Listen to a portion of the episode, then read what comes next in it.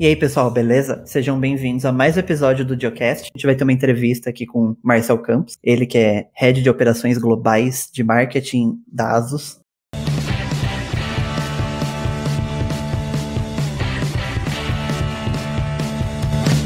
Queria agradecer os nossos patrocinadores do episódio. Em primeiro lugar, queria agradecer o StreamYard, que é a plataforma que a gente está fazendo aqui essa live. E o nosso outro patrocinador do episódio é o OnlyOffice, né, uma suíte de escritório. Recentemente saiu a versão 6.4, tem, tem bastante novidade legal. Que uma das novidades mais legais é no, no aplicativo de planilhas, onde vocês podem fazer formatações é, condicionais numa célula de acordo com algum dado. Numa planilha de gastos, por exemplo. Se estiver acima de um valor X, você pode colocar o fundo verde ou, sei lá, aumentar o tamanho. Você pode fazer o que você quiser. Ou se tiver abaixo de um valor, você coloca em vermelho. Aí, se quiserem conhecer também o OnlyOffice, para quem. Os links estão todos na descrição. Marcel, se apresenta aí pra gente, fala um pouquinho do que você faz. Poxa, cara, eu faço muitas coisas. É difícil. Se pra falar aqui, bicho. Mas resumindo, vai. Eu tomo conta hoje da parte de marketing é, da área de sistemas global. Tava mais, eu estava mais por dentro da operação até mais ou menos um ano e meio atrás, antes da pandemia, mas aí a pandemia deu uma separada geral, e isso me ajudou também porque eu estava estressadaço. Então o time que eu estava comandando lá em Taiwan, em outros lugares do mundo, eu passei para outra pessoa tomar conta e eu fico só nas coisas superficiais agora, veio tipo consultor. E estou muito próximo da operação América do Sul e principalmente Brasil, porque como eu tô mais no fuso horário aqui, acabei ajudando mais para cá. Uh, não só isso, eu também virei criador de conteúdo sem querer querendo, cara. Literalmente sem querer querendo. No desenvolvimento do produto que a gente tava fazendo, que era o Zenfone 6, que a gente tinha como alvo criador de conteúdo, eu resolvi virar um para poder dar feedback para todo mundo da equipe, da área de desenvolvimento e tudo mais, e virar um do tipo que filma, edita e publica do smartphone, porque a ideia era criar um smartphone voltado para criação de conteúdo, ou criador de conteúdo. E a gente criou o Zenfone iPhone 6 que tem a câmera flip, aquela câmera que sai de trás, vira para frente o módulo incompleto, né? As duas câmeras na época. Hoje já são três câmeras. Eu virei criador de conteúdo por causa disso, cara. Então, pro desenvolvimento da, da primeira família desse produto, que tinha só duas câmeras, então eu comecei a criar conteúdo, fazer vlog. Eu fazia vídeo todo dia do smartphone gravado nele e, e editava o vídeo e publicava todo dia. Quando eu cheguei nos 80 e pouco episódios, eu falei: Ah, aprendi. Agora eu sei qual é que é esse negócio de criar conteúdo no smartphone e tal. E quando uhum. eu terminei, o pessoal de, de notebooks virou para mim e falou: Pô, muito legal, Marcelo, esse negócio que você fez aí, né? Criação de conteúdo, né? Você tem um canal, olha que legal tal. Como é que é? A gente quer fazer notebook também voltado para criação de conteúdo. Como é que é? Eu falei, não é assim, não. Eu preciso virar criador de conteúdo com notebook. Eu tava, tava por dentro do smartphone. Aí eu pedi para eles uns, uns dois, três meses para conseguir dar um feedback mais legal. E nesses dois, três meses eu virei para todos os meus é, amigos youtubers e falei: e aí, o que, tem de mais difícil para fazer num notebook, num computador, para criar conteúdo? Aí todos unanimamente falaram: cara, live. Live é muito complicado vai fazer um programa uhum. ao vivo, tudo dá errado, você precisa, já, já tá com tudo pronto, funcionando. Cara, é muito complicado. Então tá bom, então vou começar com live. Meu Deus, se eu soubesse, rapaz. é, não é fácil não. É outro mundo. E aí eu virei criador de conteúdo, por tabela, de ficar praticando, fazendo, entendendo, Sim. né? E Sim, eu, eu acho isso muito legal, cara. Se todo, todo o pessoal que faz marketing de qualquer produto, assim, bem voltado para algum nicho, sei lá, entrasse na pele de quem realmente vai utilizar o produto, as coisas seriam provavelmente diferentes, assim. Mas uma pergunta agora para quem é, para você que começou a viver essa vida de criador de conteúdo. Teve algo como criador de conteúdo, tirando a parte de hardware, software, assim, que você aprendeu, que você passou a entender melhor, até as parcerias que você. É muito engraçado, sabe? Porque você começa a ter uma visão, obviamente, muito mais por dentro da coisa. Então você começa a falar a língua do cara, sabe? Quando o cara vira para você e fala assim, putz, cara, mas acho que não vai rolar isso aqui no OBS. E você fala, não, vai rolar, é só fazer assim. Aí o cara, porra, mas como você sabe? então, tipo, não, você pode pular do OBS, você pode ir pro XSplit, ou você pode ir pro VMix, entendeu? E entender as diferenças entre eles, entender um Streamlabs, entender as diferenças entre eles, o que que faz, como é que funciona, entender as diferenças da plataforma, como que funciona o YouTube, como funciona a monetização no YouTube, o que que pega, o que que é importante, como funciona o Twitch, que é outro animal completamente diferente de um YouTube. E aí expandindo isso para outras plataformas, você entendendo como que elas funcionam, como que elas competem, como que o criador se sente lá dentro, o que que é difícil, o que que é fácil, o que que é apelativo, o que que é ético, o que que não é ético, como que o mercado funciona. Cara, eu consigo entrar em conversas com criadores de conteúdo num nível que ninguém dentro da empresa hoje consegue. Nem a agência consegue. Porque eu virei um. Certeza. Eu virei Sim, um. Muito maluco Sim. isso. É porque eu acho que quem vê de fora, né, acha que é simples, né? Ah, como assim? Tipo, é só gravar um vídeo, ir lá publicar e acabou. E, né, quando a gente tá dentro da criação de conteúdo, vê que não é tão simples assim. Você configurar o OBS já é um parto para você fazer a live é outra coisa. Aí depois tem questão de, de redes sociais. Se tiver um blog, tem uma questão de SEO. É, é muito detalhe, muito detalhe. E de fato, você só vai saber 100% quando você de fato estiver fazendo também, né? Isso acho que pode ser muito rico, né, para uma estratégia de marketing também. Eu já tiro muita vantagem disso, para falar a verdade. Consigo fazer muito feedback pro time de desenvolvimento internamente. A empresa contratou duas pessoas que eram ex-criadores de conteúdo para fazer conteúdo constante no canal do ROG Global, em inglês, que é do Republic of Gamers, que é a nossa marca gamer. E aí uhum. eles falaram assim: Poxa, Marcel, você não quer participar também? Toda quinta-feira, vamos lá? Eu falei, vamos, vamos é. lá. E aí também agora eu participo do canal do Republic of Gamers, praticamente toda quinta-feira, em inglês, cara, o canal global falando de games, que é outra paixão que eu tenho. Então, tipo, é uma coisa muito maluca. Como eu jamais poderia imaginar, cinco anos atrás, eu estar tá fazendo isso no canal global da empresa para falar de game, porque, meu, eu tenho todo o setup, eu tenho luz, tenho microfone, eu sei como funciona, eu sei como conectar, ajudo os caras a fazer coisas legais converso com eles de tete a tete com as coisas de games e eu tenho a fluência. Porque essa é outra coisa que você só adquire fazendo muito, cara. Você tem a fluência de estar na frente da câmera, olhar para a câmera, ou entender como está posicionado tudo para olhar para um lado, olhar para o outro. É tanta coisinha que você vai aprendendo, mas só fazendo, cara. Só fazendo. Só fazendo para você aprender mesmo. Quando eu fui participar do seu canal, você fez uma pergunta que eu não estava esperando, que eu não estou acostumado a receber esse tipo de pergunta, mas que te faz voltar e pensar muito, que é como era o Marcelzinho como é que você se desenvolveu quando criança, como adolescente, em relação às coisas que você tem essa paixão? Nós vamos começar a geriatria tech, então prepara aí.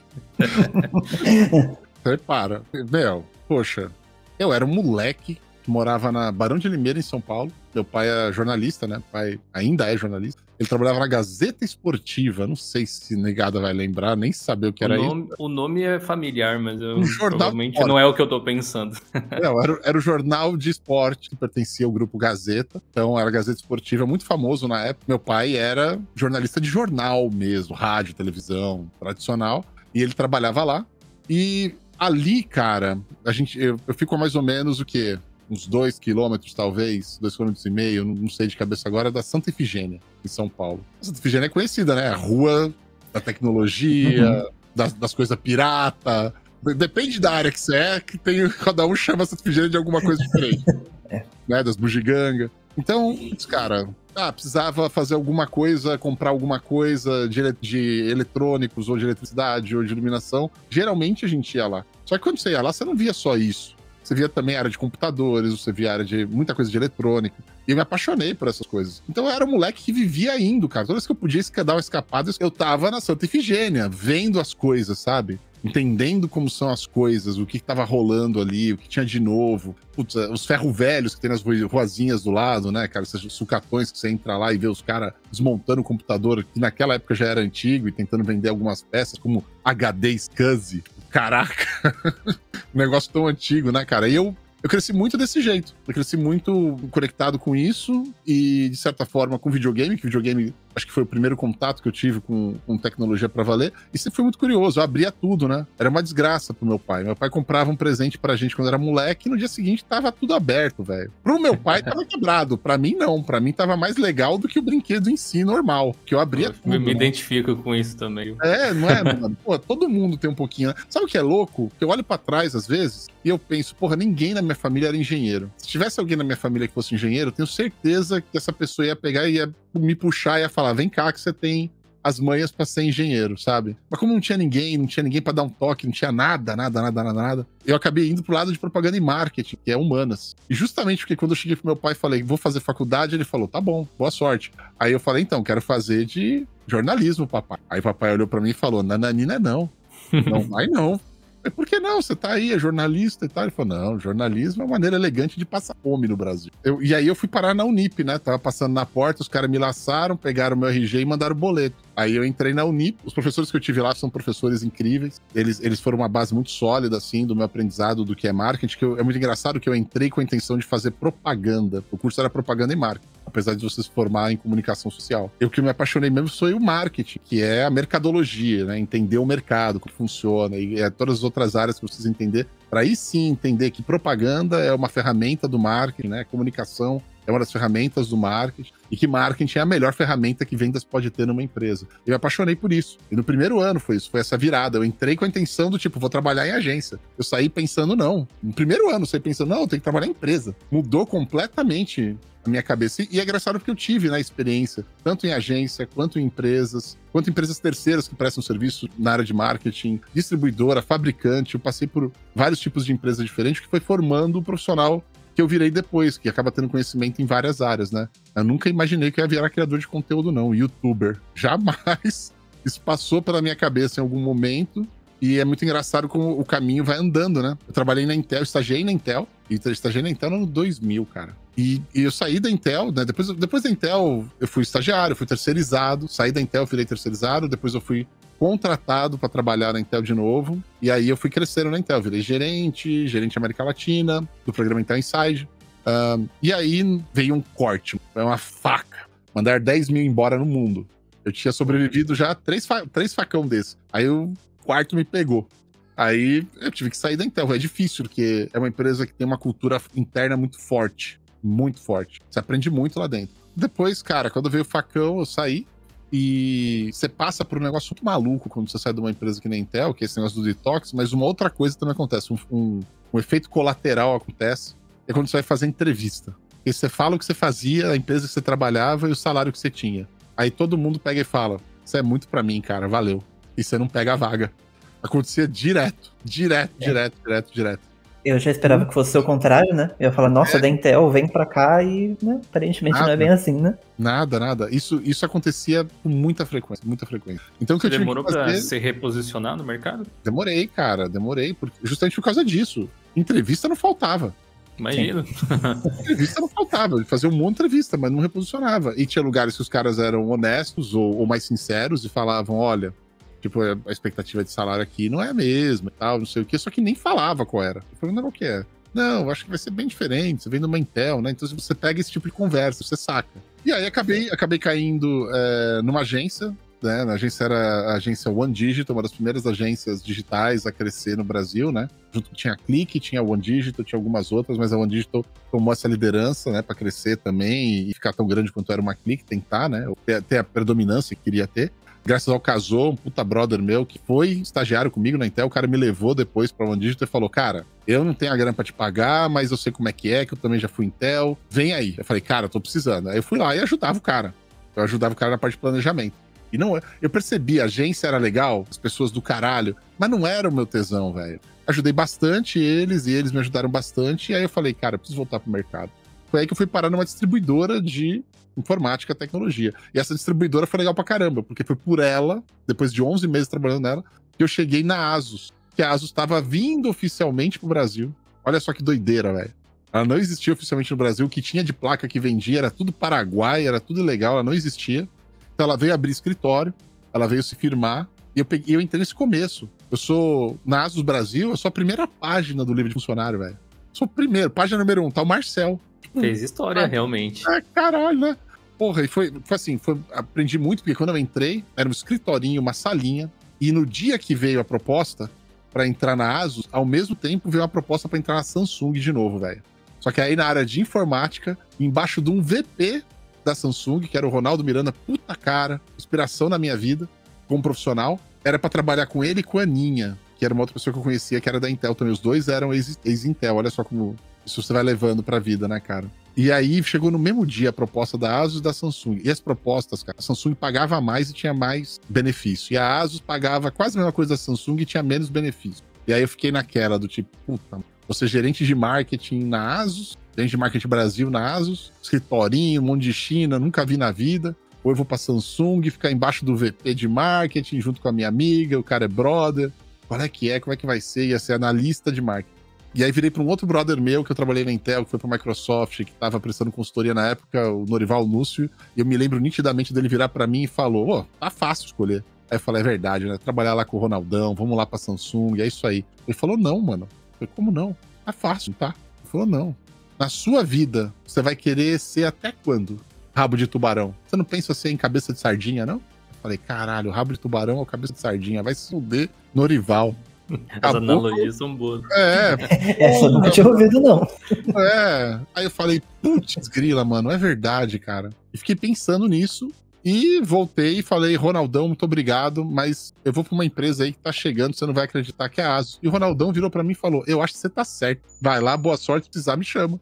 Eu fui, entrei no escritório, tinha quatro taiwaneses, eu de brasileiro lá, os caras ficavam falando mandarim o dia inteiro. Não entendia porra nenhuma. Quando eles mudavam pro inglês é porque ia fazer alguma pergunta pra mim. E aí eu era gerente de, de um homem só, né? Deu mesmo. Porque não tinha ninguém, tinha que formar a equipe, né? Eu fui trazendo pessoas e tal, e começando a formar uma equipe de marketing. Na época na ASUS era tudo junto, né? Placa mãe, placa de vídeo, notebook, era tudo junto. E o primeiro projeto que eu peguei pra fazer rodar mesmo bem foi a vinda dos netbooks da ASUS pro Brasil. A vinda dos netbooks. Vocês lembram dos netbooks? Lembro. Lembro.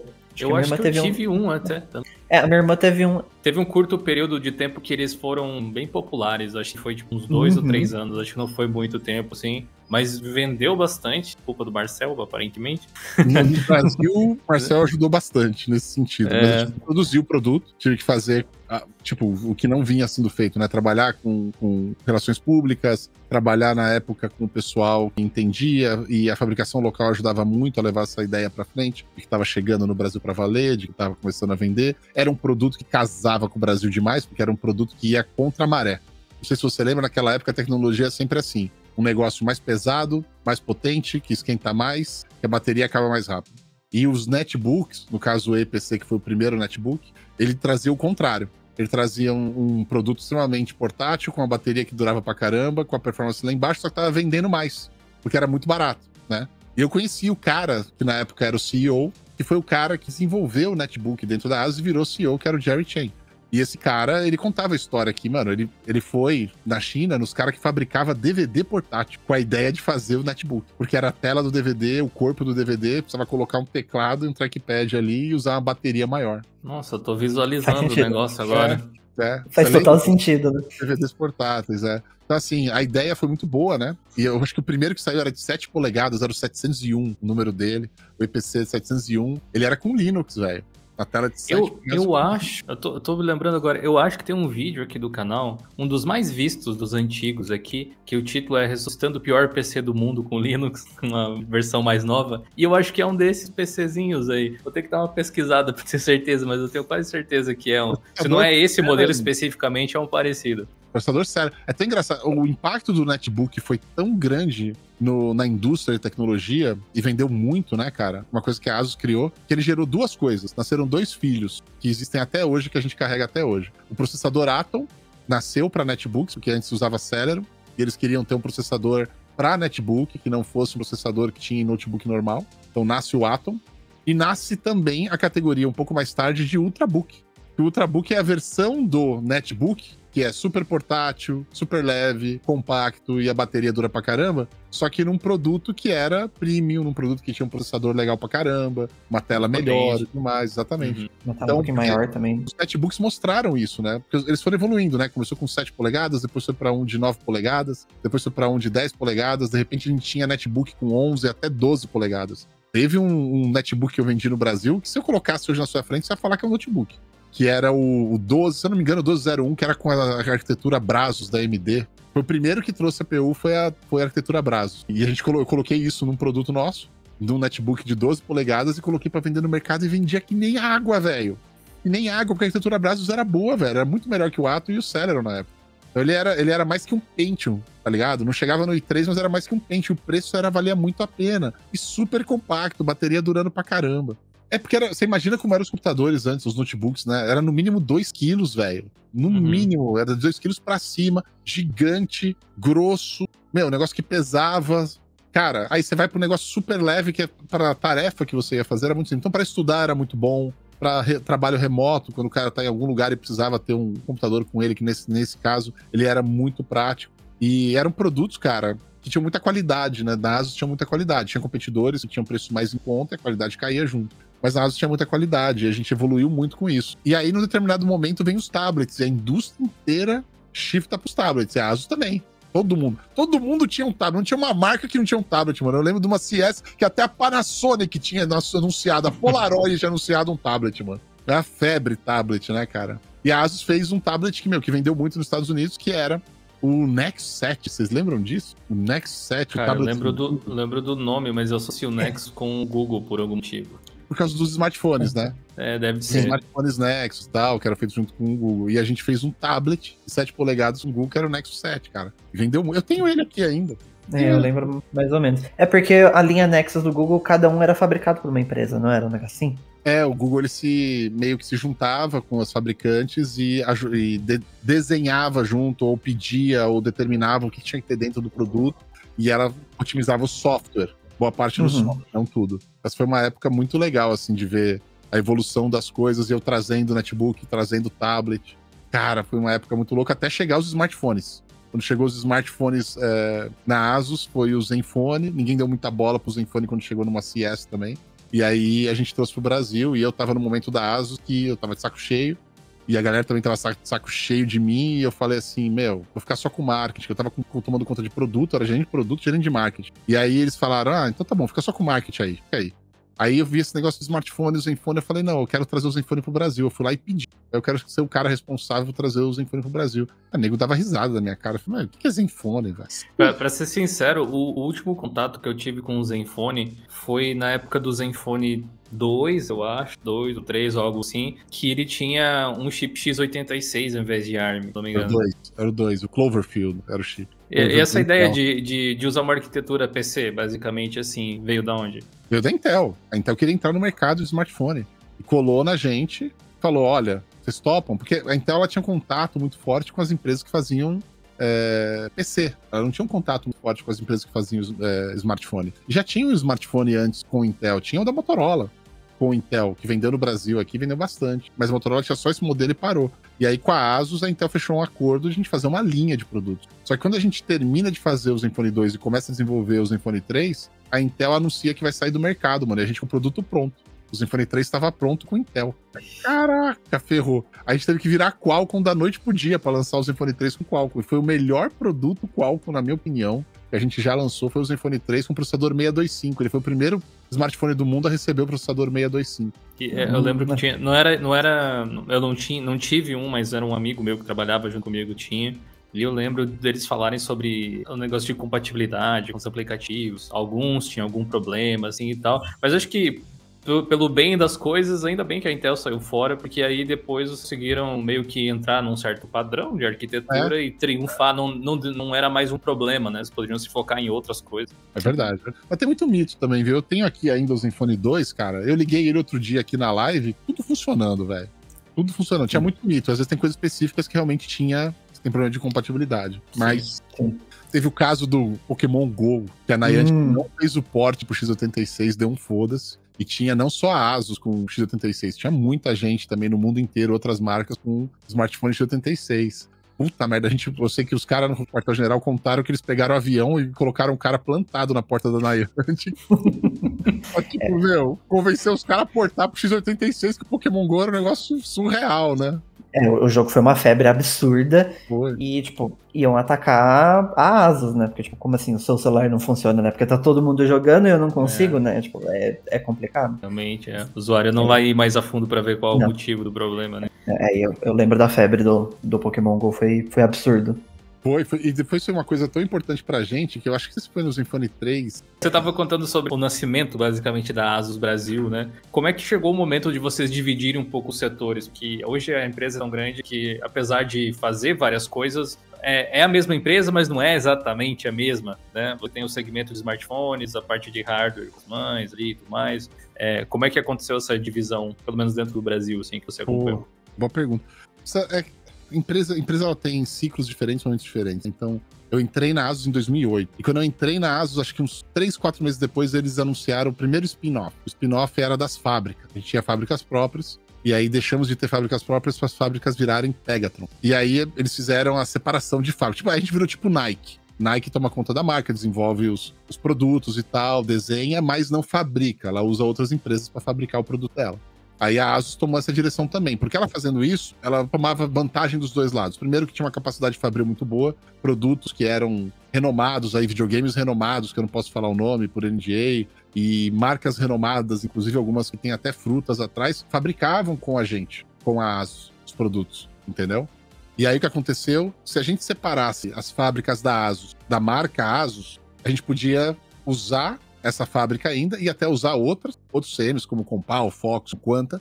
E essa outra empresa, que fica embaixo do guarda-chuva Tech, ela ia conseguir pegar muito mais cliente e ia perder o medo de fabricar com a gente, porque também era uma marca que estava aparecendo muito a marca Asus. Aí a gente, o nome Asus vem de Pegasus, muito engraçada a história até, a empresa chamava Pegasus no começo, e aí os caras, os donos iam em evento, e aí a listagem era por ordem alfabética, eles ficavam lá no fim, eles precisam mudar isso aí. Aí tirou o PEG, virou Asus, foi só aparecer no começo da listagem. Caraca, velho. É, que genial. Maluca. E aí, quando fez esse spin-off, né, logo no final de 2008, ali com esse 2009, uh, teve a, aí a gente criou a Pegatron, que virou outra empresa. Uh, e a gente fabrica coisas com a Pegatron, mas a gente fabrica com os outros também hoje em dia. Isso foi ótimo, foi a melhor decisão na época. Uma outra coisa maluca que aconteceu também é que, uh, se não me engano, um ano, um ano e pouquinho depois, veio uma outra separação, acho que até dois anos depois, que era a separação justamente dessas divisões internas. Era tudo uma coisa só todo mundo fazia a mesma coisa para placa-mãe, placa de vídeo, uh, acessório, notebook, netbook. Cara, era tudo junto. E aí eles perceberam, olha, a gente tá crescendo muito, o negócio tá crescendo muito, infraestruturar melhor. E eles criaram duas divisões. Uma divisão que a gente chama de OPBG, Open Platform Business Group, e uma divisão que a gente chama de Systems, Sistemas. A OPBG, só para vocês entenderem melhor, é o lado da empresa que toma conta de placa de vídeo, placa-mãe, de diversos acessórios, principalmente muita coisa voltada para marcar ROG em acessórios, de, por exemplo, monitor, tá tudo com essa área. Roteador, os roteadores animais. Cara, tá tudo desse lado com o PBD. Do outro lado, que é sistemas, que é onde eu acabei ficando, na época, eu optei. Muito engraçado, porque todo mundo falou, quero ir pro PBD, porque era o que vendia mais, né? Vendia placa, vendia. Era o que tava vendendo mais já fazia tempo. Notebook, netbook, era uma coisa que tava meio assim ainda, a gente tava começando e tal. E aí a galera falou, não, eu quero ir pro PBD. Foi todo mundo pro PBD, eu fiquei quase sozinho. Eu, mais dois gatos pingados lá em sistemas, escolheu ficar em sistemas. E aí eu fiquei em sistemas, e sistemas era, era notebook, netbook, não tinha ainda desktop, desktop depois veio pro lado sistemas. A Win1 veio depois pro lado de sistemas também. Então a gente passou até essas coisas. Mas, cara, o business central de sistemas era, meu, notebook e netbook. Aí veio o tablet. Aí tablet ficou importante. Aí veio o smartphone. Eu comprei a briga no Brasil para trazer o smartphone pro Brasil, a linha de produto. E deu muito certo. Eu fui muito maluco, arrisquei tudo da minha vida que eu, que eu podia com isso. Não dormia, era o maníaco da Serra Elétrica, de propósito, não dormia de, de terça para quarta e de quinta para sexta, para fazer reunião com Taiwan. Então eu me sacrificava, os caras iam embora do escritório e me via lá com essa roupa. Os caras voltavam de manhã e me via lá com essa roupa. Eu varava, varava para fazer reunião com Taiwan. Então foi uma época muito punk, assim, da minha vida, com muito sacrifício, mas que, cara, se pagou, porque a gente conseguiu fazer a marca de Zenfone, conseguiu fazer a marca Asus no Brasil. E é difícil você estabelecer uma empresa nova no Brasil, uma marca nova para o consumidor no Brasil, para as pessoas entenderem quem você é.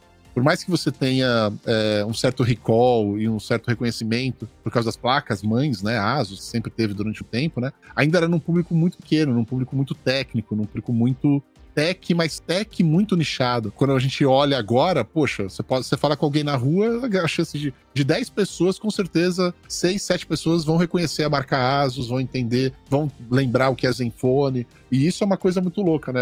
Para mim, é uma conquista eu tenho orgulho disso e o time inteiro que ajudou a fazer isso, que foi responsável por isso, também tem muito orgulho disso. Foi realmente uma conquista, porque se você parar pra pensar, até hoje, não existem tantas marcas que estão na boca do povo dentro do Brasil. Você tem, sei lá, Sim. acho que talvez umas cinco, alguma coisa assim, que as pessoas vão lembrar, e algumas mais populares de longe. Foi, foi muito fantástico. Eu lembro que uma época, a primeira vez que eu vi você na internet, Marcelo, ou que eu me lembrar, pelo menos, Deve ter sido uma entrevista para o canal Tech ou algum site assim.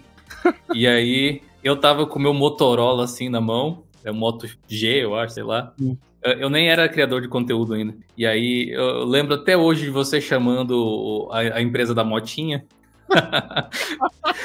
eu pensei, poxa vida, que eu parcelei 12 vezes o celular aqui, é ruim assim, devia ter comprado um Zenfone.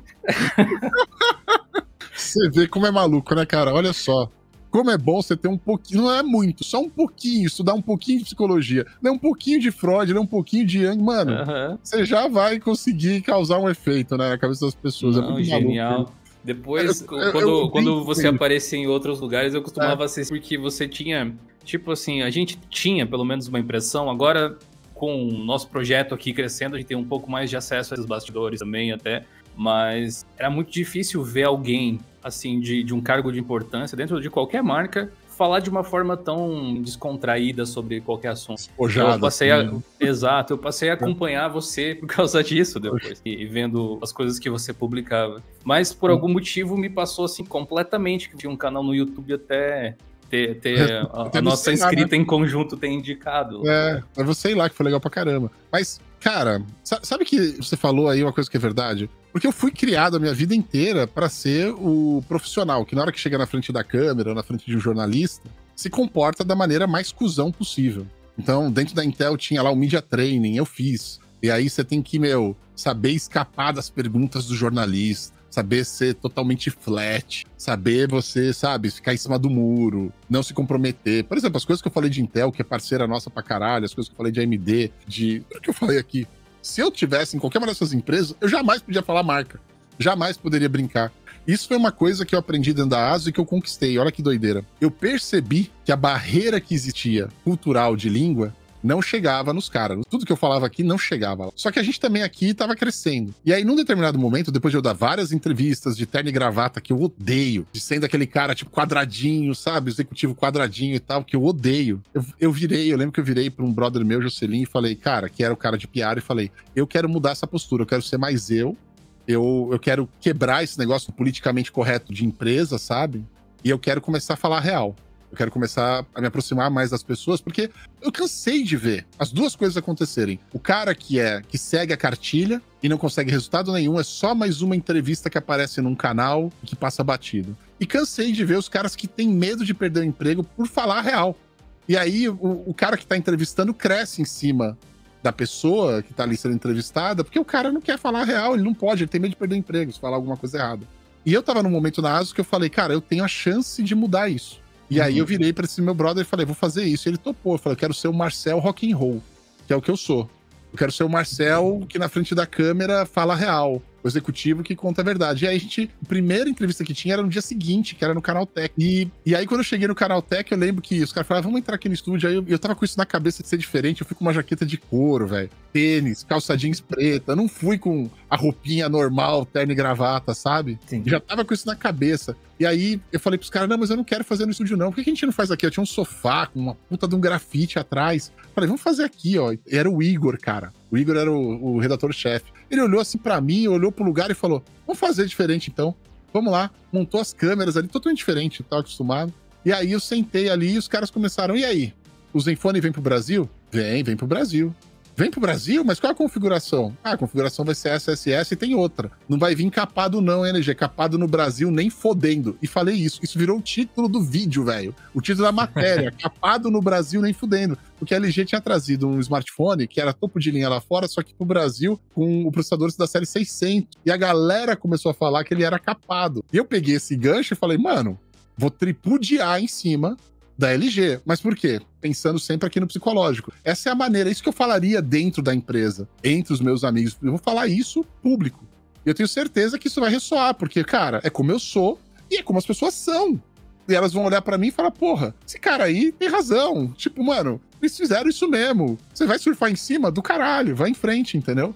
Então, tipo, criar esse tipo de empatia é importante. E uma outra coisa também importante, que você falou da motinho, eu fui desenvolvendo os apelidos, né? Eu chamo a Motorola de motinho, eu chamo a Samsung de filhos de Sung, eu chamo. eu vou dando nome. Vou dando Da LG, eu falo que são os cuzões da LG, por causa que teve uns caras que saíram da LG uma época, vieram trabalhar na ASUS, ficaram enchendo meu saco, eu falava que eles eram um bando de cuzão. Aí eu dei apelido de cuzões da LG. Não por causa que na LG tem cuzões, tem muita gente legal lá trabalhando, mas os caras que vieram de lá pra trabalhar na ASUS foi foda. Aí, cara, esses apelidos foram pegando. E por que, que eu fazia esses apelidos? Primeiro que é engraçado, é diferente. Segundo, cara, e acho que mais importante, é o mesmo raciocínio que eu tenho hoje com terraplanista. Porque no meu canal eu também transmito o lançamento de foguete. E de vez em quando aparece um, um terraplanista lá. Um, um maluco desse. E o que, que geralmente a galera ciência, da, ciência, da área de ciências faz? Tenta explicar, tenta mostrar que não, você não tem razão, e tenta entrar no debate lógico com o cara, ou pega e bane o cara do canal. Eu falei, mano, mas, mas o cara que é terraplanista, o brasileiro terraplanista, porque tem vários tipos de terraplanista no mundo, mas o brasileiro terraplanista, eu sei como é que a cabeça dele funciona, mano. Eu, eu era o cara do fundão, da Quinta B, velho. Eu sei como é que funciona, eu sei mudar isso muito fácil. Então, na hora que aparecia um terraplanista no meu canal, eu falava assim: e olha aí, galera, mais um cabeça chata terraplanista do caralho aí, ó. E eu ficava zoando os, os caras, eu ficava dando apelido para eles. É a mesma lógica dar apelido pro meu concorrente é uma maneira de diminuir na cabeça das pessoas a percepção que ele tem da marca que tá com ele. Ele vai sentir que aquilo diminuiu, que aquilo virou jocoso, que aquilo não é legal. É um comportamento muito de quinta B, muito de, de colegial, tá ligado? Mas funciona muito com o brasileiro, Simples cara. e efetivo muito demais. E a concorrência não tá fazendo isso também, né? Então. Porque os caras Sim, sinceramente, prova disso é que eu consigo lembrar dessa entrevista. Assim, muito vagamente, mas eu consigo lembrar dessa, dessa pessoa irreverente que eu vi em um momento onde as coisas eram bem mais encaixotadas. Assim. Qual é o maior desafio da sua carreira hoje em dia, Marcel? Cara, sabe que a pandemia mudou tudo, acho que pra todo mundo, né? Acho que todo mundo começou a se questionar o que você vai fazer da vida. Agora que a gente tá chegando próximo do final da pandemia, que a gente consegue ver uma luz no fim do túnel, acho que todo mundo tá um pouco ansioso, não só pra poder voltar a fazer outras coisas que você fazia antes, mas também se questionando se tudo que você faz agora é algo que você quer continuar fazendo, né?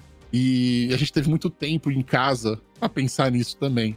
E eu olho e eu vejo que o maior desafio hoje é eu conseguir conciliar esse trampo que eu tenho de ser um cara que tá num cargo alto dentro da empresa, que toma decisões importantes dentro da empresa, que tenta estimular os times dentro da empresa de marketing a fazer coisas legais diferentes, mas também que eu consigo virar um criador de conteúdo. Eu não quero largar a criação de conteúdo. Eu tô gostando pra caralho, tá ligado? Então, eu- no começo desse ano, eu já tava com isso bem claro na minha cabeça. Cara, esse negócio vai acabar uma hora e eu não quero acabar a criação de conteúdo. Então, eu criei uma agenda minha de criação de conteúdo e com isso acabei organizando o canal e aprendendo ainda mais de, meu, fazer live toda segunda-feira de tecnologia, live, live terça, quarta e quinta falando com o criador de conteúdo e lançamento de foguete quando der. Então, tipo, eu entrei nessa. Então eu comecei a, meu, pegar ritmo, fazer isso todo, todo dia, velho. Segunda, terça, quarta, quinta. E eu não quero parar com isso. Então ajustei o horário. Eu faço às 9 horas da noite. Entendeu? Não atrapalha no meu trampo. Sai da hora do trampo. Eu consigo me preparar. Tem, tem muito disso. Então eu vou ficar muito chateado. Você vê, você vê como isso virou de um jeito que dentro da ASA os caras falaram: vem ajudar a fazer o conteúdo do ROG Global no canal do ROG. Então eu tô vendo que minha, minha carreira dentro da empresa tá virando pra uma outra coisa, cara. Mais do que um porta-voz, eu tô virando um criador de conteúdo dentro da empresa, mais do que um diretor. Então o desafio agora é conciliar, cara. Não não perder nenhuma dessas coisas, ou se perder, ter um objetivo bem claro do que, que eu vou fazer mais pra frente dentro da empresa. Entendeu? E é muito louco, né? Que você tinha falado também da questão do empresário ali engravatado. Tipo, até então é, esperava que você fosse ter aquela postura, né? Do engravatado, que fala tudo certinho. E hoje você tá, tipo, fazendo conteúdo pro YouTube, falando com o pessoal, falando direto com o pessoal. Assim, é uma, é uma mudança, assim, muito absurda, né? E realmente, eu lembro que, tipo, a primeira vez que eu vi algum conteúdo seu também, assim, na internet, eu lembro que eu me identifiquei primeiro, né? Justamente de você falar que nem a gente, sabe? Rola essa identificação, né? Porque não é o cara lá inventando toda aquela resposta, toda elaborada, que fala, fala e não fala nada. Mas não sei, é lá, você falava, você falava direto. Se tinha alguma coisa que não. que você não concordava, você falava. Lembro no, no- na questão do Zenfone 5 com o Note. Você sempre foi contra Ah. o Note, mesmo a Asus tendo o Note. É. Tipo, sempre foi muito aberto, sabe? Muito transparente e rola essa identificação, né? E acho que é a mesma coisa em questão de criação de conteúdo também, né? Você tá ali próximo, você tá falando de verdade, abertamente. É, eu acho que isso acaba rolando uma identificação muito legal, sabe? Com, com o público. Falando É, em Note, aí o que que, você achou né? do, Eu tenho que o que esconder você esse achou do iPhone novo? Eu achei do, do iPhone novo, eu achei que eles É. copiaram a ASUS descaradamente. Falaram que é 20% menos Note. Eu já fiz isso lá nos iPhone 5 em 2018. Inclusive, foi, foi um Zenfone que eu tive. Eu tive o Zenfone 5 de 2018. Quando, É, cara, eu vou, eu vou ser bem sincero pra você. Quando eu vi o Zenfone 5 pela primeira vez, com a tela. Porque assim, você tem vários samples que não são funcionais. Até quando chega o primeiro sample de engenheiro funcional, que a tela liga. E tá rodando o Android tudo bugado, mas tá lá. É o primeiro que chega, que pega e parece um produto mesmo. Não é só um, um tijolinho, tá ligado? sim. Então, quando, quando eu vi o primeiro, e eu vi o, o- o diretor global da área de smartphone pegar assim com duas mãos, só tinha aquele, aquele era o primeiro funcional, e levar assim na reunião do board, eu tava lá, e ele pegar e mostrar assim pro CEO, pro chairman e falar: Senhoras e senhores do board, contemplem o Zenfone 5, primeiro Android com Note. E a galera, ó, e eu tipo, que porra é essa, mano? A galera, oh, e eu, caralho, mano, estamos copiando a Apple, que porra é essa, mano? E aí, é, é um processo muito maluco, porque é o primeiro choque. E se eu tive esse primeiro choque, eu sabia, a imprensa vai ter esse primeiro choque. Não vai ser diferente de mim. A galera pode ficar aí babando ovo, puxando o saco, mas eu, depois quem vai subir no palco sou eu, depois quem vai falar com a imprensa sou eu, e eu sei a bomba que vem. Eu sei exatamente o que vai vir. Então, quando a gente começou a ver estratégias de marketing do que a gente tinha que fazer no, no, no Zenfone 5, uh, eh, eu me envolvi demais em tudo, porque a percepção da. Eu tinha um medo desgraçado da percepção, percepção da imagem do negócio ficar errado. E com o tempo isso foi meio que crescendo em mim de como arrumar. Então, no começo, a nossa ideia era usar papel de parede para esconder o note, que muita empresa faz. Então a gente passou por esse processo também. De repente eu peguei, no meio do processo, já com um monte de opções de papel de parede para esconder o note, sabe, aplicado em artes já de exemplo, eu peguei e falei: não, esse é o caminho errado. Errado, errado, errado, errado, errado. Não tem que esconder, tem que assumir. Tem que assumir que tem o um note. Como é que eu cheguei nessa conclusão? Toda vez que eu tava no avião, no aeroporto, no Brasil, com o Zenfone 5 protótipo funcionando, funcional, usando, testando, antes de ir pro mercado, eu colocava na mesa, eu via as pessoas olhando como se fosse um iPhone X, por causa da identidade visual do Note. Ela não sabia, porque não tinha lançado ainda o Zenfone. Então ela olhava como um iPhone. Aí eu falei, que pariu, isso aqui vai vender pra caralho. Esse aqui é o iPhone X, mano, da galera que não tem condição de comprar um iPhone X. O cara vai pagar de iPhone X. Eu conheço isso no Brasil, conheço muito bem. Eu conversava com o pessoal de varejo que rolava umas coisas malucas no Brasil. Ainda rola. O cara que compra o iPhone na quarta-feira, chega na casa dele na sexta, ele sai de balada sábado e domingo, e na segunda ele devolve pro varejo falando que é arrependimento. Não, eu vi, eu vi uma, uma propaganda no Mercado Livre de um iPhone quebrado, uma vez assim, tipo, iPhone, sei lá que versão 6, quebrado, mas que a tela não ligava mais. Tela intacta, excelente pra, tipo, se destacar na balada. É. Eu já, muito, eu já vi uma empresa que aluga iPhone pra você levar em festa, sabe? tipo, pra você.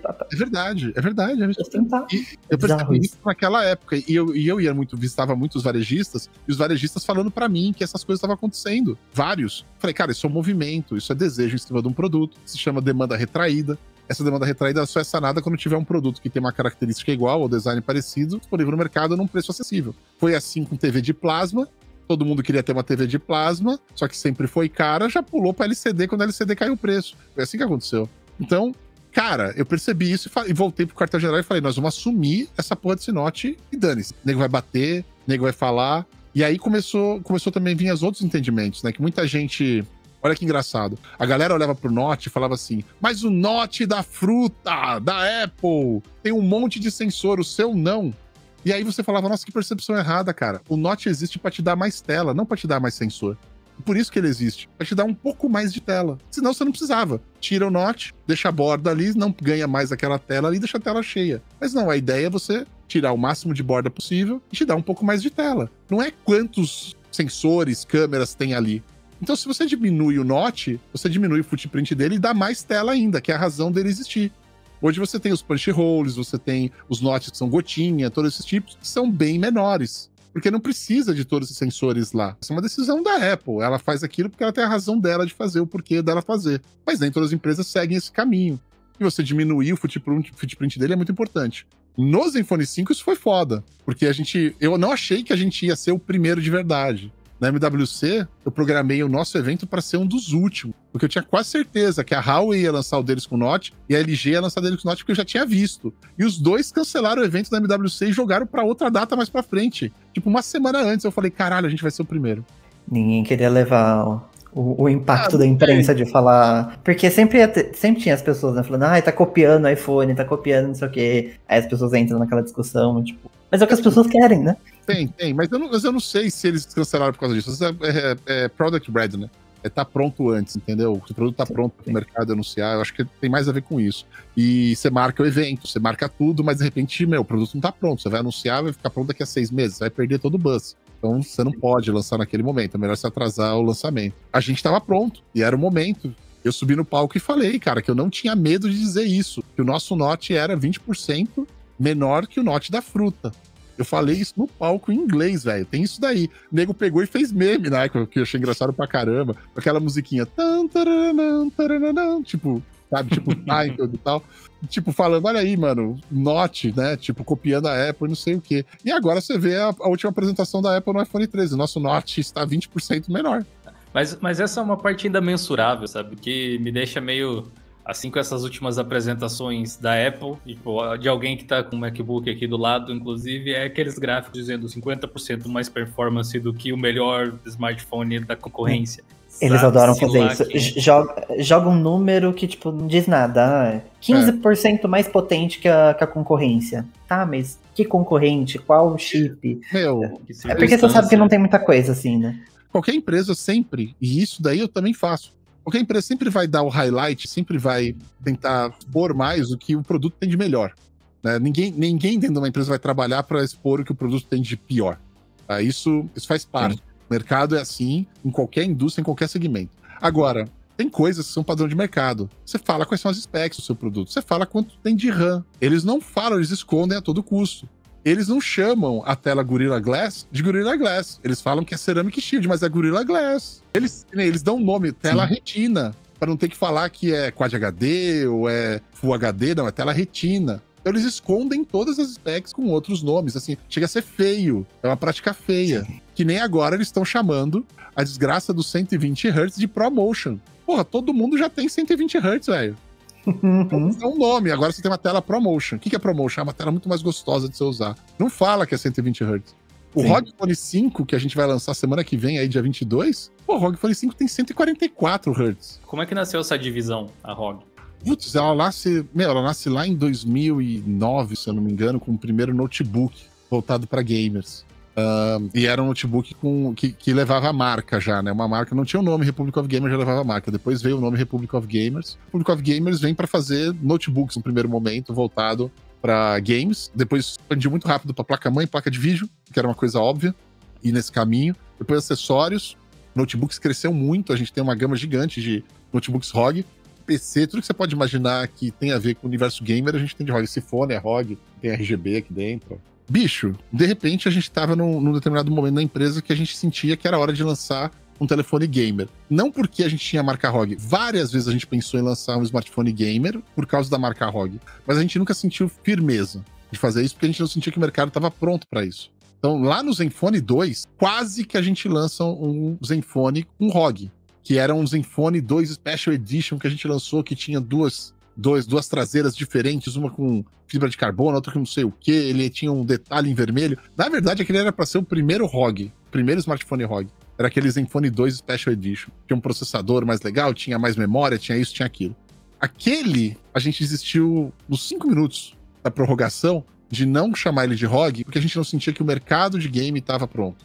Então, segura, porque ainda não é por aí. Quando a gente estava ali entre o Zenfone 4, mais ou menos, indo para o Zenfone 5, começou a discussão de novo. E aí a gente olhava para um fenômeno que estava acontecendo na China, de um jogo que se chama Arena, Arena Valor. Esse é um jogo que explodiu na China. Ele tem outro nome lá, esse é o nome dele aqui no Ocidente. Ele explodiu, mas explodiu de uma maneira tipo Pokémon Go. Só que é um jogo pesado, é um jogo que precisa de destreza. Ele é lá muito parecido com, com League of Legends, só que para celular só, só para celular. Meu, todo mundo jogava isso, você tava andando na rua na China, você vê alguém jogando isso. Então, era muito popular o jogo e não tinha smartphone potente o suficiente nem voltado para quem queria jogar no smartphone pronto. E na mesma época a gente viu é, o PUBG vir pro mobile, que era um jogo de PC, de certa forma até pesado, vir pro smartphone. Foi aí que a gente falou, agora o mercado tá pronto. Agora a gente tem um fenômeno acontecendo na China, que é o Arena, Arena Valor, e a gente tem um fenômeno acontecendo no mundo, que é o PUBG, PUBG Mobile.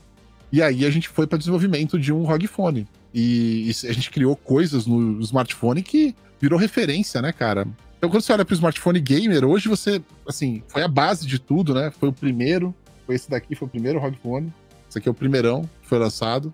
Depois vem o 2, que criou a base de tudo que é hoje pra gente, que é esse cara aqui, esse é ROG Phone 2 o tamanho, o form factor, onde ficam as caixas de som, os air triggers nasceram no 2. A gente deu uma aprimorada no 3 e fizemos uma cagada de tirar a porta P2, né? A porta de headphone, né? Dele, cara.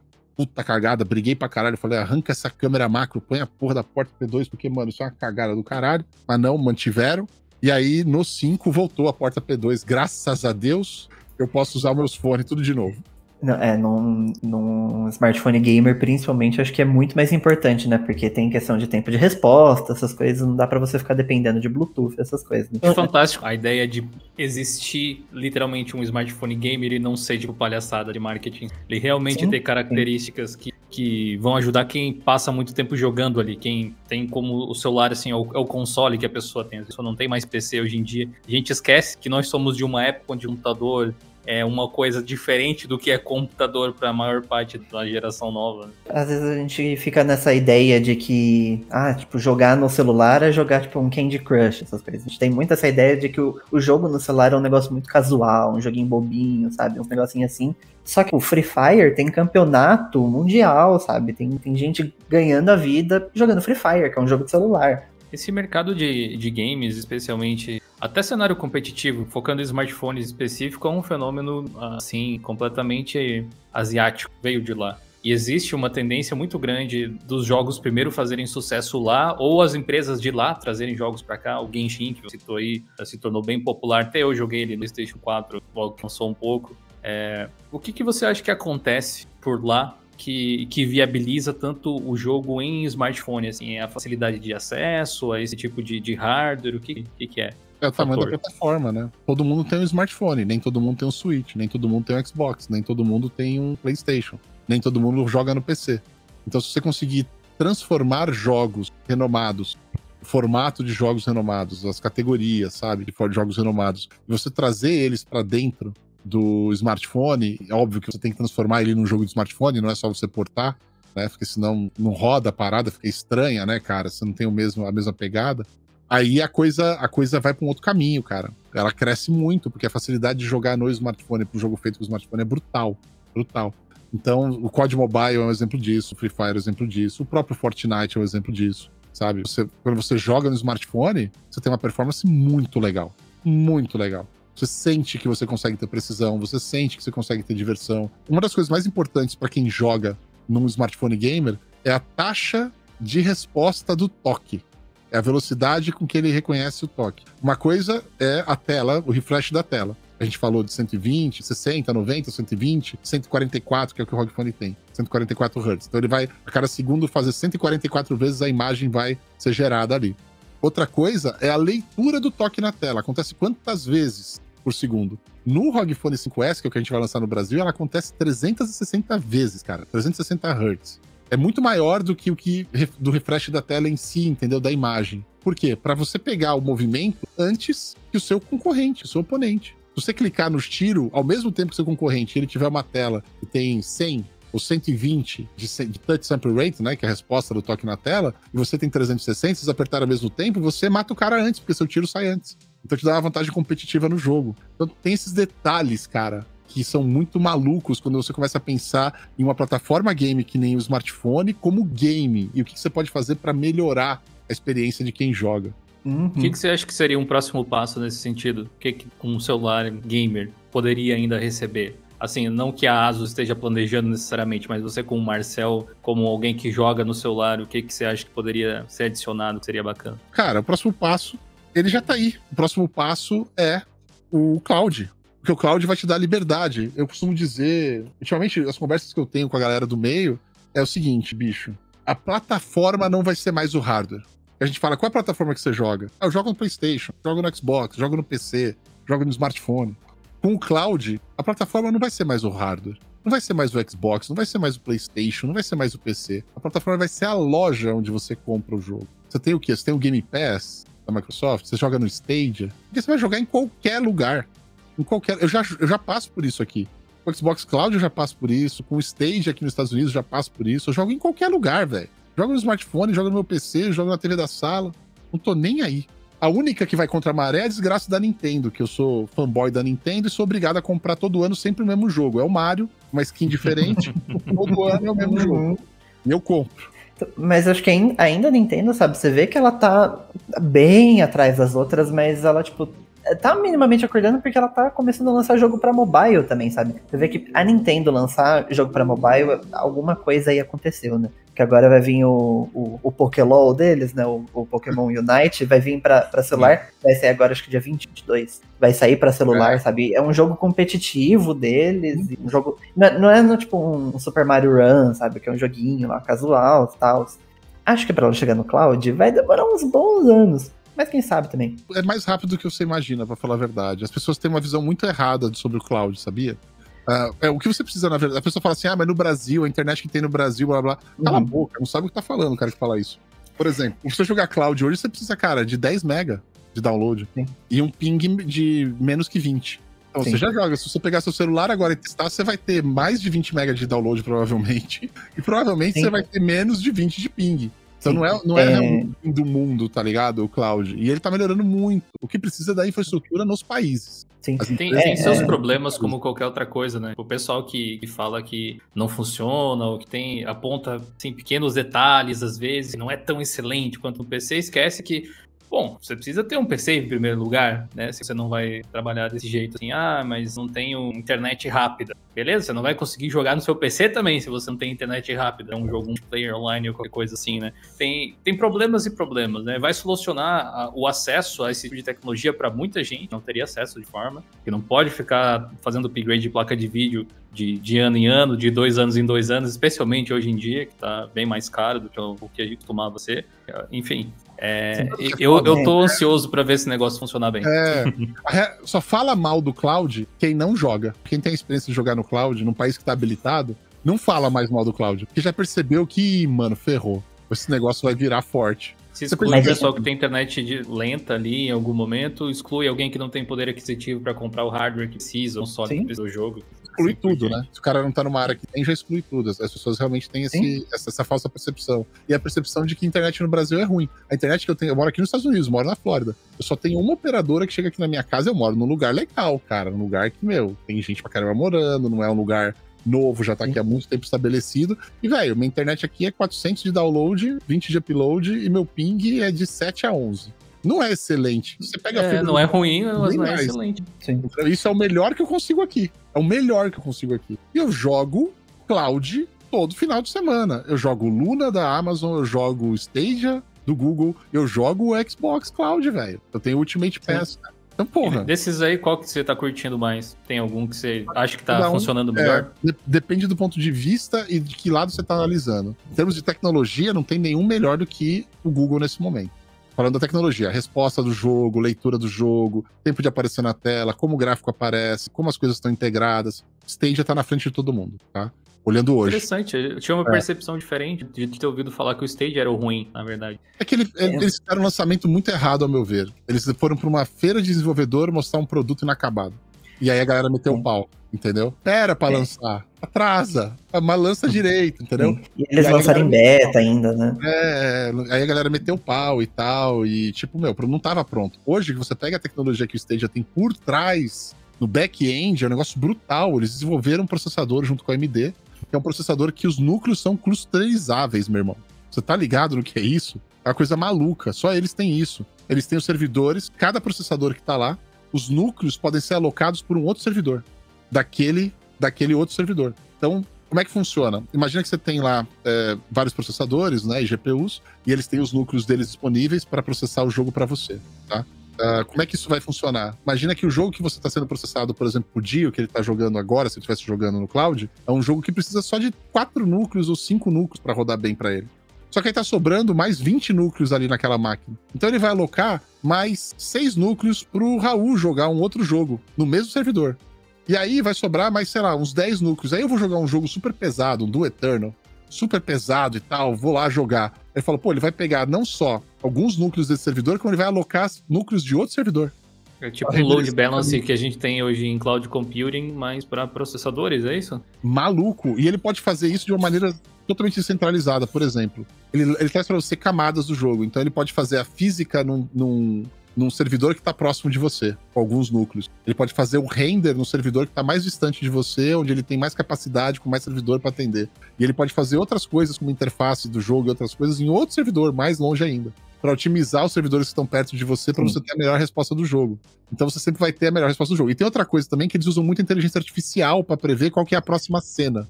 Eles pegam a tela, uhum. fazem uma malha da tela. E a inteligência artificial, conforme a galera vai jogando, tem um machine learning ali que aprende em qual momento do jogo tem que trocar cada bloquinho que ele fatiou a tela. Então ele já tem bloquinhos pré-renderizados de inúmeros momentos de jogos diferentes, indexados e que ele usa para já trazer pré-renderizado. Pra ele não ter que renderizar Absurdo, tudo. né? É O absurdo. Google é brutal. É, Do Google eu, é brutal. é, eu- eu acho que é por isso que o Stadia tecnicamente é melhor, né? Porque ele faz um negócio muito específico para aquilo, né? O hardware ele fez específico para aquilo, o software também, sabe? É tudo muito feito. É, em tecnologia, o segundo melhor pra mim hoje é o Amazon Luna, mas, é for- mas eu percebo que é força bruta. O Amazon Luna é força bruta, são servidores da Amazon sendo usados no talo, tá ligado? Sim. Eu sinto muito isso na hora que eu tô jogando e por tudo que eu li no mercado de eles estão trabalhando. Mas isso vai melhorar, Uhum. isso vai mudar, porque, meu, caraca, Amazon Cloud Services é um negócio monstruoso. Tem no mundo todo, infraestrutura eles têm. Então, na hora que esses caras quiserem expandir, eles vão expandir do jeito que é mais economicamente viável pra eles. Sim. Mas- É igual o. Google, né? O Google também É, tem uma estrutura também. parecida. Também. E aí você tem o xCloud. O xCloud melhorou muito. O xCloud no começo era uma droga, só abria para o smartphone, não abria para você jogar no PC em outros lugares, agora já abriu. E ele melhorou muito, cara. No começo era uma droga, mas ele melhorou, mas evoluiu brutalmente. Ele tá muito próximo para mim do que é a tecnologia e a qualidade que eu jogo no Luna hoje, muito próximo. É difícil notar alguma coisa ruim, eu diria que já logo deve passar, eles estão investindo muito nisso. A Microsoft tem muita infraestrutura servidor espalhada pelo mundo também, por causa do Azure. Você imagina que isso está no mundo inteiro e os caras também vão estar lá presentes com isso. E uma coisa maluca que eu vejo é que quando você pega e analisa por títulos e não pela tecnologia do cloud, porra, aí o Xbox é o melhor. Aí fudeu, o Game Pass é o melhor, velho. Não tem, não tem um lugar que você vai ter mais jogos legais disponíveis na library do que lá, Sim. entendeu? E por um preço acessível, né? Porque você tá pagando ali o valor do Game Pass, você tem a biblioteca inteira e tá sempre mudando. Por isso, por isso que eu, eu sempre aposto minhas fichas né, no, no xCloud, assim, se for ter um vencedor, né? Porque os caras ali já têm toda uma bagagem, né? Porque o Google e a Amazon estão entrando agora nesse mercado de jogo mesmo, né? Então, tipo, eles ainda estão engateando, enquanto o, a Microsoft tem toda a história do Xbox, né? Por trás. Então, É, no fim das contas, as pessoas vão onde, onde vai ter Mas jogo, né? jogo. Você vai, Sim. vai querer buscar o jogo que você quer jogar. Mas é curioso perceber, de acordo com o que o Marcel falou ali, que a eficiência do serviço de entrega de multimídia, nesse caso, ela tá bem atrelada a empresas que estão acostumadas a fazer entregas desse tipo, né? O a Amazon, tal, o próprio YouTube é um mamute, um negócio gigantesco que as pessoas às vezes têm como garantido, coisa simples, você acessa aí, mas é, é um mecanismo gigantesco. Eu tenho certeza que essa expertise que eles escolheram ao longo do tempo distribuir conteúdo em vídeo assim, certamente em parte é aplicada para esse tipo de distribuição também, enquanto que o próprio lobby, próprio, o, o próprio networking da Microsoft, sendo uma empresa desenvolvedora de games ou parceira de desenvolvedores de games, ajuda neles com o Game Pass pro próprio serviço. Interessante, né? A gente tem, vai ter bastante opção É para uma escolher. charada, na verdade. Eu costumo dizer que nesse mercado, para você ser um player, você precisa ter três pilares bem definidos, já existentes dentro da sua empresa. Se você quiser entrar nesse mercado de cloud game. Número um, você tem que ter gente que manja de inteligência artificial. Senão você não vai conseguir otimizar os processos no back-end para fazer ser competitivo que nem o Google tá ficando. Então, se é uma empresa que tem muito conhecimento em inteligência artificial, ela pode ingressar nesse mercado. Número dois, tem que ser uma empresa que manja de codec e distribuição de vídeo pra caralho. Porque se não manjar disso, não vai conseguir otimizar o processo inteiro de entrega desse tipo de conteúdo. E o terceiro, e talvez tão importante quanto os outros dois, tem que ser uma empresa que tem processo de billing, de cobrança no mundo todo, de vender coisa online. Quando você olha essas três coisas, você pensa, putz, olha aí, ó, Microsoft com Xbox rola. Sabe outro que rola? Putz, ó, rola muito bem com o Google. Olha só, ele tem essas coisas. Sabe outro que rola? A Amazon, olha aí, ele tem essas coisas. Sabe outro que rola também? Steam. É uma questão de tempo pro Steam lançar o serviço cloud dele. Sabe outros dois que rolam que eu tenho quase certeza que vão entrar mais cedo ou mais tarde? Facebook, Netflix. Porque eles têm essa capacidade interna, eles têm essa receita do bolo. Então ele- eles podem entrar nesse mercado se eles quiserem. sabe? Porque aí vai juntando todos Sim. os serviços, vai integrando. Não, tem... Pior que eu acho que é o sucesso da. Amazon nesse segmento de- passa muito pela Twitch. A Amazon, a Amazon Sim. como marca não tem apelo nenhum para gamers. Ela tem preço uh, pro, pro Prime Sim. Video, por exemplo, mas não é vista como essa é a produtora de conteúdo. É bem isso mesmo. E uma coisa que você falou também é real, cara. Essa parada de tipo, meu, como é que uma se posiciona, como é que a outra se posiciona, se a marca dela tá próxima de oferecer entretenimento, pessoa ser reconhecida como uma publisher, né, que cria conteúdo. Isso daí é real, isso é uma coisa legal. Agora, quer ver uma coisa legal que vocês falaram de features, né? Quando a gente pensa em cloud game, tem coisas que dá pra fazer no cloud gaming que é bem maluco, né? Então, no Stadia hoje, se você tá streamando um jogo, ele leva um link que fica ali já no- na descrição. Se você tem Stadia e o cara tá jogando um jogo, por exemplo, que tem muita gente jogando, tipo um Fortnite, você clica naquele link e você entra no mesmo jogo que o cara. Ele tá streamando. E é o que eles chamam de crowd play. Pessoas que estão streamando colocam um link, com aquele link você já entra direto no jogo do cara. Isso é, é massa. Essa é uma das coisas eu, eu lembro da época que eles anunciaram isso, gente, é. que ia ser integrado com o YouTube, né? Todo... Já tá, tá, tá rolando já. Eu, eu, ia dizer que eu ouvi falar que o Google tava pensando em vender, tipo, alugar, né, caso, essa tecnologia para outras empresas que quisessem distribuir games não afiliados ao nome Stage, necessariamente. Tipo, a gente desenvolveu essa, essa infra toda aqui e a gente pode ofertar lá, Microsoft quer usar aqui, pode fazer, não que vai, né? Mas poderia. Eu, não sei, viu? Eles estão tão na frente que acho que seria uma burrada muito grande eles jogarem toda essa vantagem tecnológica. A não ser que eles acham que eles não têm cacife, não é o caso, não tem grana, acho que eles têm toda a grana do mundo, mas não tem cacife pra bancar do tipo, ah, a gente nunca vai ter uns puta títulos aqui. O que eu tô vendo é outra coisa, na verdade. O que eu tô vendo é um, é um movimento meio dos, do, das plataformas de stream de vídeo.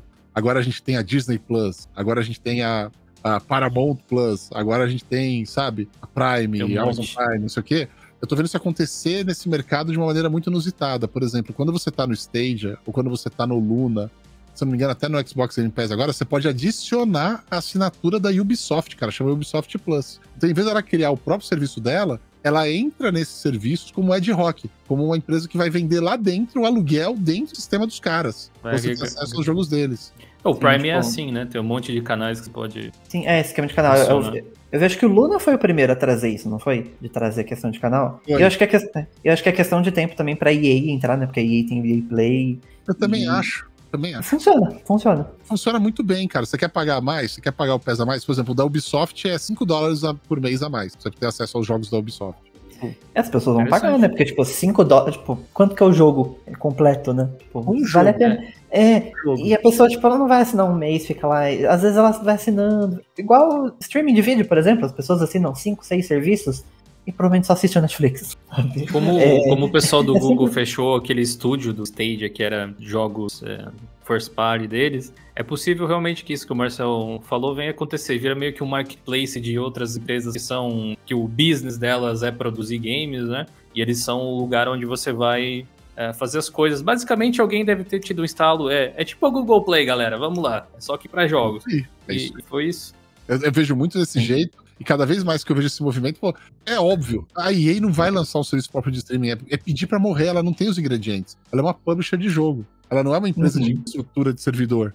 Ela não é uma empresa que tem inteligência artificial imbuída em tudo que ela faz. Não, cara. Não, não é assim. É difícil competir Sim. desse jeito, né? É muito mais fácil ela fazer o que a Ubisoft está fazendo. Tá aqui, ó, o EA Plus. Você compra aí e paga 8 dólares por mês. Você vai ter acesso ao catálogo de jogos da EA. Sim. É, tanto que a EA percebeu isso, né? O EA Play, tipo, tem como você assinar o EA Play por conta, tem dentro da Steam, você consegue assinar o EA Play dentro da Steam, tem dentro do, do Game Pass Ultimate, né? Eu acho que é questão de tempo também de estar tá num, num Luna da vida e... É que aí também depende da questão, é, na questão do, do Stadia, por exemplo, tem que fazer um port pro Stadia, essas coisas aí é, é uma questão a mais. Mas, tipo, num, num xCloud, num, num GeForce Now, por exemplo, que teoricamente ao, ao, ao, mesmo código ali que roda, eu acho que é questão de tempo, uhum. sabe? Da gente ver cara, cada vez mais empresas assim. Eu não sou, eu não sou programador dos caras lá que tá fazendo port. Mas o que eu já escutei de alguns programadores é que o port para as plataformas cloud são as mais fáceis que tem.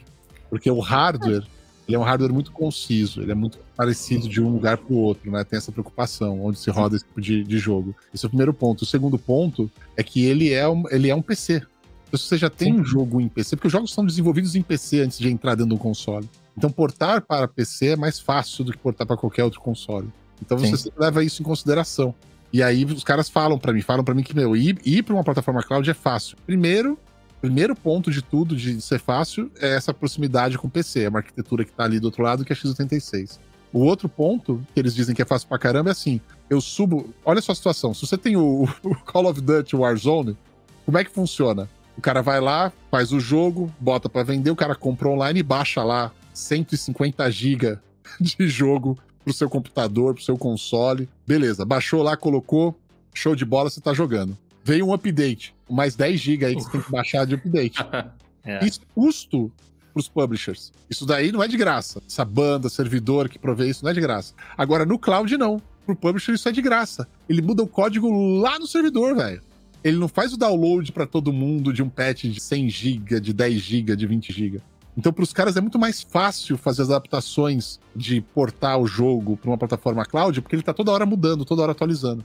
Fora que é um negócio escalável. Você diz que o hardware é conciso, não só ele é o mesmo e, assim, teoricamente mutável, ele vai mudar ao longo do tempo, naturalmente, mas é, ele vai poder ser escalável a ponto de que a parte de otimização para hardware super low-end não se faz necessária, que vai rodar naquilo lá e ele é pensado para ser consumido de uma determinada forma e aproveitando que você falou dessa coisa de plataformas, da programação e tal, eu quero fazer um gancho que a gente sabe que por trás do, do Stadia tem Linux e Vulkan e tal, a galera aqui do canal acompanha muito disso. E a Steam com o Steam Deck, você já deve ter é, visto por aí, o Paulo falando também, deve ter acompanhado. Também tem uma plataforma similar. E justamente com esse voodoo aí que eles estão fazendo com o Proton para rodar os jogos de Windows no Linux, a gente tem uma ascensão da plataforma nesse sentido também, mas de um jeito meio que transparente, do mesmo jeito que é no Android, tá lá por trás dos panos e funcionando. Você acha que um console barra PC tipo Steam Deck tem tudo para ganhar o mercado, ou se vê outras empresas, o Asus da vida até lançando o seu próprio Steam Deck, ou é uma investida única Cara, da Valve?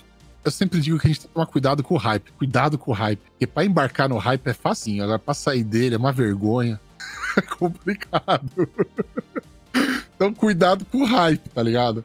É, eu, eu, não é metendo pau, eu adoro a Steam, eu tenho conta na Steam, eu tenho jogos comprados na Steam, eu adoro a plataforma, eu adoro o que o Gabe fez, eu adoro tudo que os caras fazem como desenvolvedores. Acho foda. Foram pioneiros no mercado.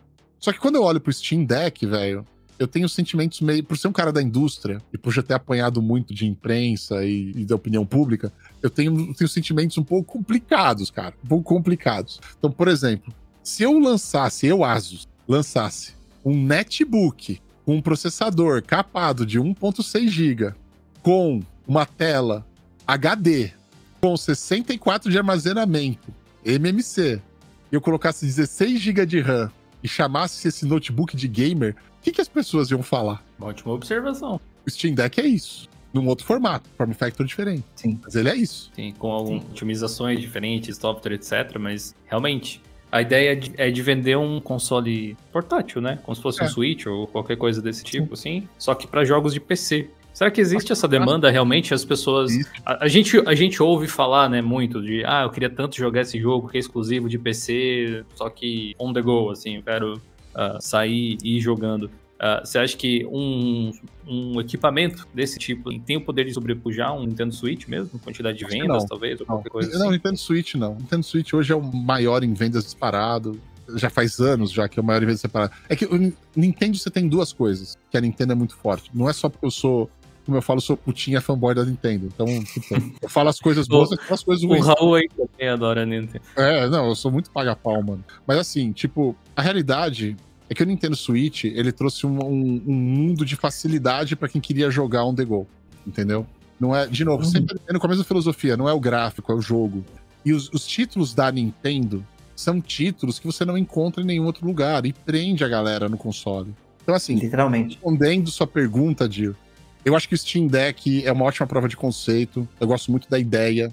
Eu, eu, eu, eu, na verdade, apesar de eu colocar essa questão, porque eu sou muito, como eu falei, já apanhei muito no mercado. Se eu fizesse uma parada dessa, eu sei que nego ia criticar, mas como é Steam, ela tem uma base de fãs muito grande que tá blindando essa percepção ruim, isso é bom porque sim, cara, uma tela de 7 polegadas é para jogar em HD, velho. Você não precisa de Full HD numa tela de 7 polegadas, dá pra você se divertir bem imóvel. Por que você vai gastar mais energia à toa? O lance de ser móvel é bateria também, sabe? Então você, as pessoas não, às vezes não conseguem ter essa noção de quais são os ingredientes para formar um produto que realmente é móvel. E a Nintendo com o Switch meio que traçou um caminho para todo mundo. Tipo, olha, é assim que funciona. E olha como tá vendendo. Olha como, como acontece. Só que a Nintendo é o mundo da Nintendo, é o jeito dela. E a gente não viu. Eu até achava que a PlayStation ia vir com alguma coisa para brigar pelo histórico do PlayStation portátil, lembra? Do PSP, do, uhum. do Vita e tal. Eles têm eles têm essa, de alguma forma, essa expertise, a gente tá dentro que sabe fazer, e eles não vieram com nada para brigar com a Nintendo ainda. Acho até bizarro isso, porque eles são a empresa que teoricamente já passaram por isso e tem conhecimento. Eu achava até que eles deveriam ter vindo junto com o PlayStation 5. O PlayStation 5 tem algum tipo de integração com outro device. Eu pensava que eles poderiam ir nesse caminho, mas não veio. E agora eu olho... mais com as iniciativas de cloud do que é, qualquer coisa é. assim, né? Eu, eu olho para eu olho pro PlayStation, eu olho pro, desculpa, pro, pro Steam Deck, velho, e eu vejo ali o começo de uma história. Sabe o que, que eu vejo? Eu vejo um ótimo device pro cloud gaming, velho. Um device fudido pro cloud gaming. Porque, de boa, você baixar um jogo de PC, que nem o, o Warzone, cara, porra, é 150, 200 GB, velho. Foi embora todo o armazenamento que tinha lá dentro. Vai embora um cartão SD seu. Você tá ligado? Você não tá andando, você não tá andando com 2 tera. Você coloca vários jogos. Então, assim, agora, para um device cloud, Cara, faz uhum. um sentido o Steam Deck, o preço que ele te proporciona. Se você quiser, você pode, você pode até brincar com isso, né? Você pode ter parte do jogo instalado ali para você diminuir latência, se quiser, porque ele tem mais potência. Então, tipo, esse tipo de coisa pode ser feito, tá ligado? Eu acho que o Steam Deck, o futuro brilhante dele tá no cloud, não tá no jogo em si, porque ele não tem nem armazenamento suficiente pros AAA de PC para aguentar dois jogos no mesmo. É difícil. Eu Verdade, vejo principalmente muito, no modelo básico mesmo. É. É, tem, eu, eu, até me surpreendo do porquê que a Steam, não só, só, não só essa questão de cloud, eles tentaram fazer um sistema de streaming dentro da própria Steam, não sei se você chegou a ver alguma vez. Uh, apesar de ter algumas pessoas lá, ninguém realmente, no Brasil, ao menos, ninguém se importa com, com, aquele sistema de streaming que a Valve tem. Mas uma coisa que eu sempre fiquei pensando, assim, todo o, o know-how, com todos os contatos que, que a Valve tem, Podia ter uma espécie de Game Pass da Steam, um Steam Game Pass da vida, ofertando uma seleção de jogos aí mensalmente, atrás de uma assinatura, talvez, alguma coisa do tipo. Me surpreende que a Valve não tenha pensado em fazer algo assim. É ou não tenha executado, caminho, né? Eu acho que para ir nesse caminho ela tem que mudar um pouco a estratégia dela. Ela se coloca como, como você falou, marketplace. Tá ela se coloca como uma loja avançada, se coloca como uma loja que tem uma base de fãs. Então, uma loja hypada no meio uh, há muito tempo já, né, cara? E consolidada. Também tem esse outro ponto. Mas eles têm que mudar a estratégia. E a estratégia que eles têm que mudar é falar assim: agora a gente é Xbox. Agora a gente é PlayStation. Se eles forem nessa estratégia, eles vão atrás do quê? De estúdios. Então vão ter que comprar estúdios para eles não ter que ficar pagando royalty toda hora do jogo que eles colocam no Steam Pass da vida, entendeu? Então eles têm que ter a, a posse desse IP. Então eles têm que comprar. Só que hoje, se você olhar no mercado game, é muito louco como o nosso papo foi nessa direção hoje, hein? Mas se você olhar para o mercado gamer hoje, cara, e você, e você enxergar os movimentos que vão sendo feitos e as peças do tabuleiro que as empresas estão mexendo, movimentos mais fortes hoje são compras de publisher pelos caras que têm plataforma. É, é o maior movimento que tem para justamente isso. Ele dá uma espécie de um Game Pass, de um, de um Gold, de alguma coisa que, meu, ele não precisa ficar tendo custo recorrente de IP e aquilo vire para ele a fonte de lucro dele que mantém os usuários lá dentro, porque ele tem títulos que ninguém mais tem, esses títulos são animais, as pessoas jogam e esperam. Acho que isso é fundamental. Se a Steam tiver um serviço cloud e falar roda melhor no Steam Deck que em qualquer outro lugar, aí, mano, vai vender pra caralho. Aí vai. Aí, a gente entra na fila. Tem, tem, uma pequena janela ali de vantagem para o Steam Deck dentro desse cenário bem particular que é ele tá rodando jogos que não rodaria no smartphone, talvez. Mas é, aí com a, com, a, com a ascensão do cloud. É, verdade, era, né? mas aí é só um jogo, tá? Por vez. não dá pra jogar vários. Porque, mano, é sério, você pega o, pega o Warzone, é quanto? 250 GB, eu acho que o Warzone hoje, não é? O, o, Portal 2 mesmo, que é de 2011, se eu não me engano, tem 20 GB, sabe? Tipo, é. já foi um terço é. do, do negócio. É, é CS ainda mesmo, da própria Valve, acho que 25. Ainda assim. acho que deveria ter começado em 128 no mínimo, sabe? Mas tem a questão de preço também, que talvez eles não fossem é. conseguir ali. O lance é comprar um cartão SD e jogar no, na velocidade do cartão SD. Aí não Sim. é um problema, só que é a mesma coisa que comprar cartucho. Sim.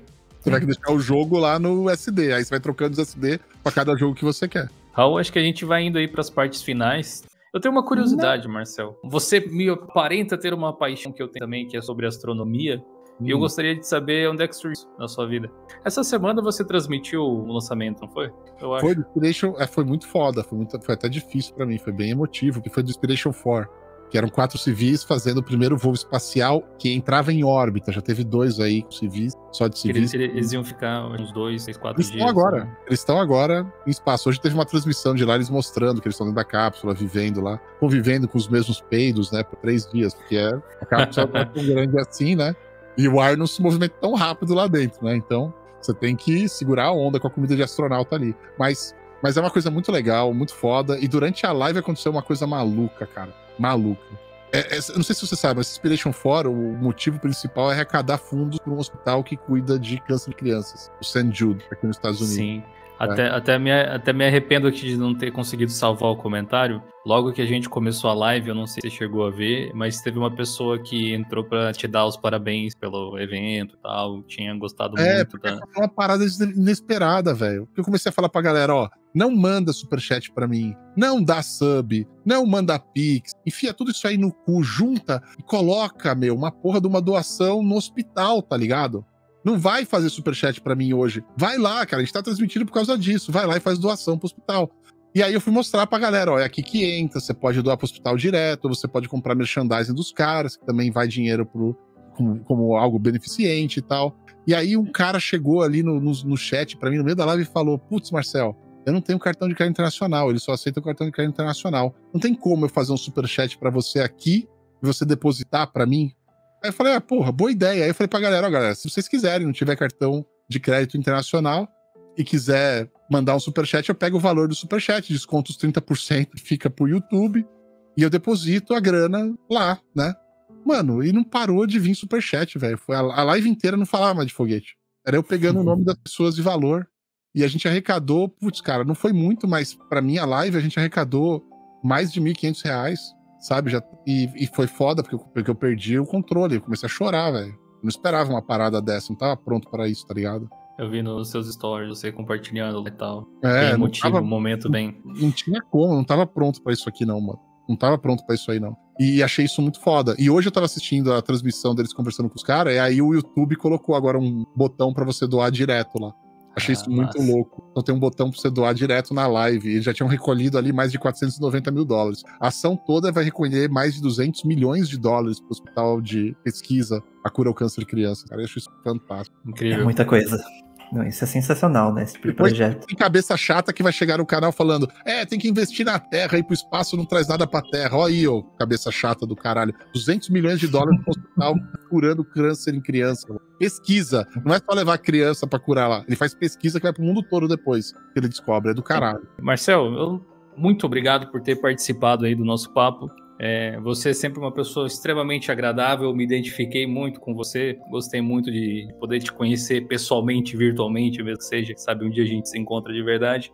E esse espaço final aqui para você falar o que você quiser aí pra galera, divulgar o seu trampo como criador de conteúdo agora também. Porra, Gil, do caralho escutar isso de você, velho. Eu curto teu canal há um bom tempo. Sou um cara que eu gosto bastante de Linux. Eu sou famoso Linux não praticante, manja. eu sou obrigado a usar a porra do Windows da minha vida por causa da empresa. Não posso instalar Linux em tudo que eu quero. Mas quando eu tenho chance, mano, eu adoro brincar com Linux. Sempre fui muito ligado. E sempre assisti teu canal também, sempre curti bastante. E aquela Nossa, vez no meu canal que eu te entrevistei também, eu falei, porra, que legal o cara tá aqui, a gente tá batendo mó papo, e tá cara legal, eu também achei do cacete, velho. Então, a recíproca é verdadeira, meu irmão. Foi do caramba vir aqui, valeu mesmo. Vocês podem me encontrar no meu canal, Marcel Campos. Marcel é Marcelo sem o O, antes que alguém escreva errado. Então, Marcel Campos é o canal, tá? E redes sociais também é facinho de achar. E, cara, porra, valeu demais, foi do cacete. Boa. Nosso episódio vai ficando por aqui. Queria agradecer mais uma vez o Marcel por ter participado. Quero agradecer mais uma vez os, os patrocinadores do episódio, né? O StreamYard, que é a plataforma que a gente está gravando esse episódio. Agradecer o OnlyOffice também, que é uma suite, suite Office que acredito que muitas pessoas já conhecem, mas quem não conhece, os links também estão na descrição para você dar uma olhada. E é isso, gente. A gente vai ficando por aqui. Valeu! Valeu, gente. Falou!